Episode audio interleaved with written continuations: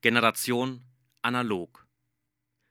Wieder einmal sitze ich in der überfüllten U-Bahn meiner Heimatstadt Nürnberg und sehe all die Jugendlichen mit ihren iPhones spielen. Dabei überkommt mich das Gefühl, alt und überholt zu sein, abgehängt vom Wandel der Zeit und abgestellt auf einem stillgelegten Gleis dieser Gesellschaft. Vergessen in einer Industrielandschaft, wo die qualmenden Schlote der halb verwesten Fabrikhallen noch die buntesten Farbtupfer in die Ödnis zaubern.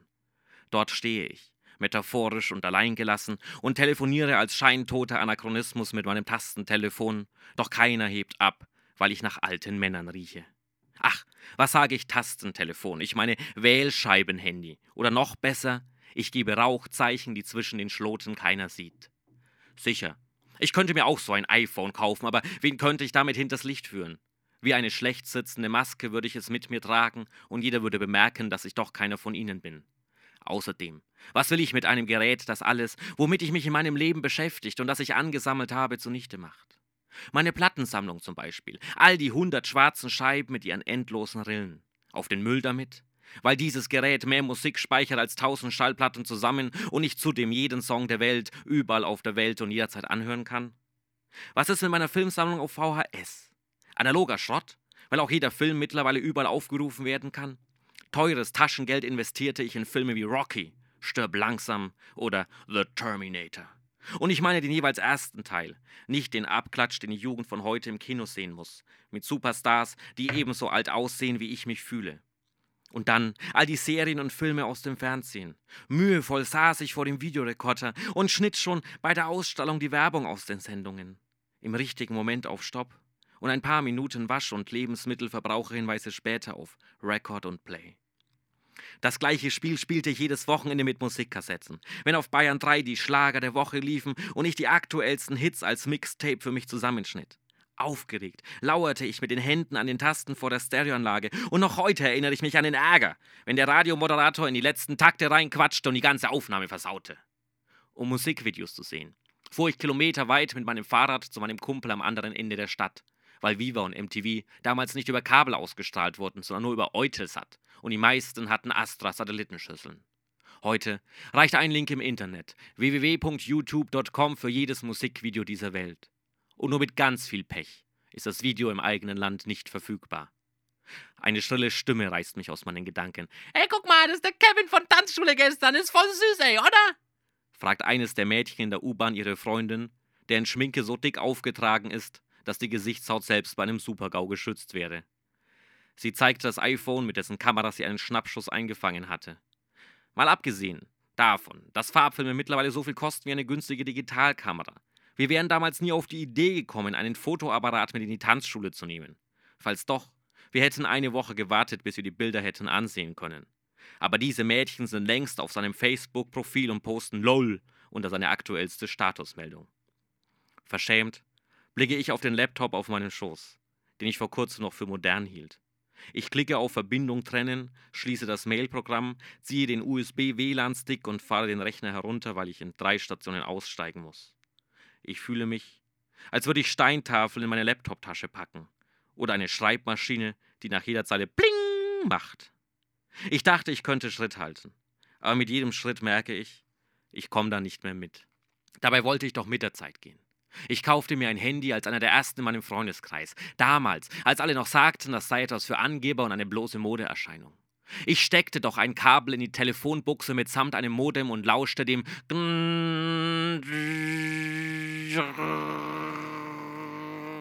bei jedem Wählvorgang und ging in dieses Internet, obwohl alle warnten, dass es gefährlich sei.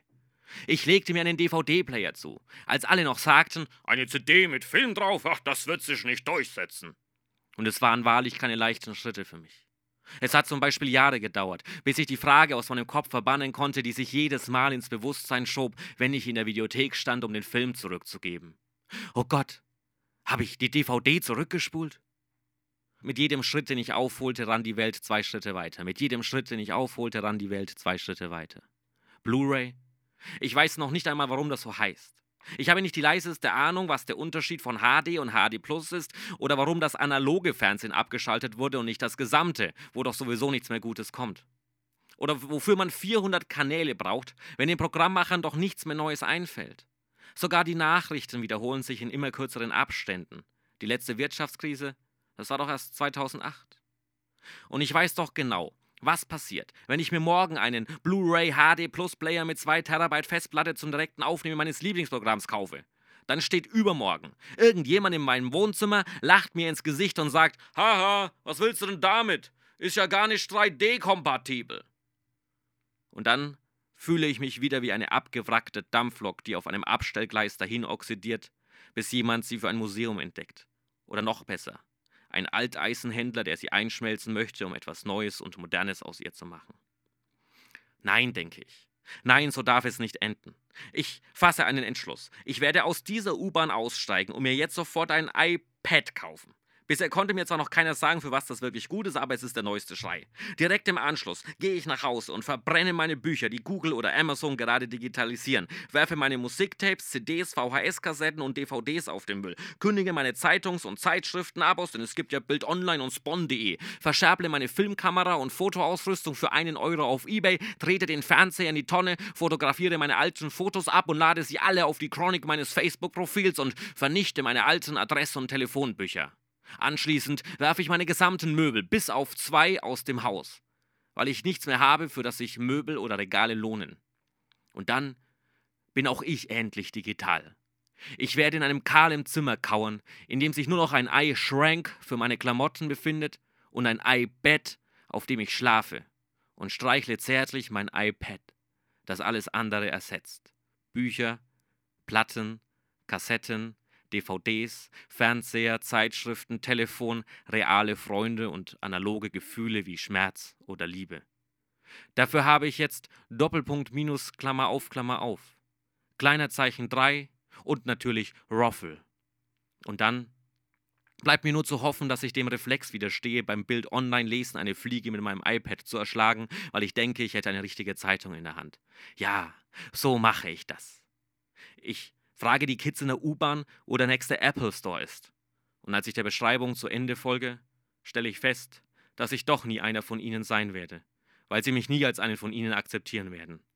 Die Mädchen haben mich zum Fruchthaus Shell geschickt. Dort kaufe ich frustriert einen Pfund Äpfel und beschließe auf dem Nachhauseweg, dass ich ein kleines Feuer auf dem Balkon zünden werde.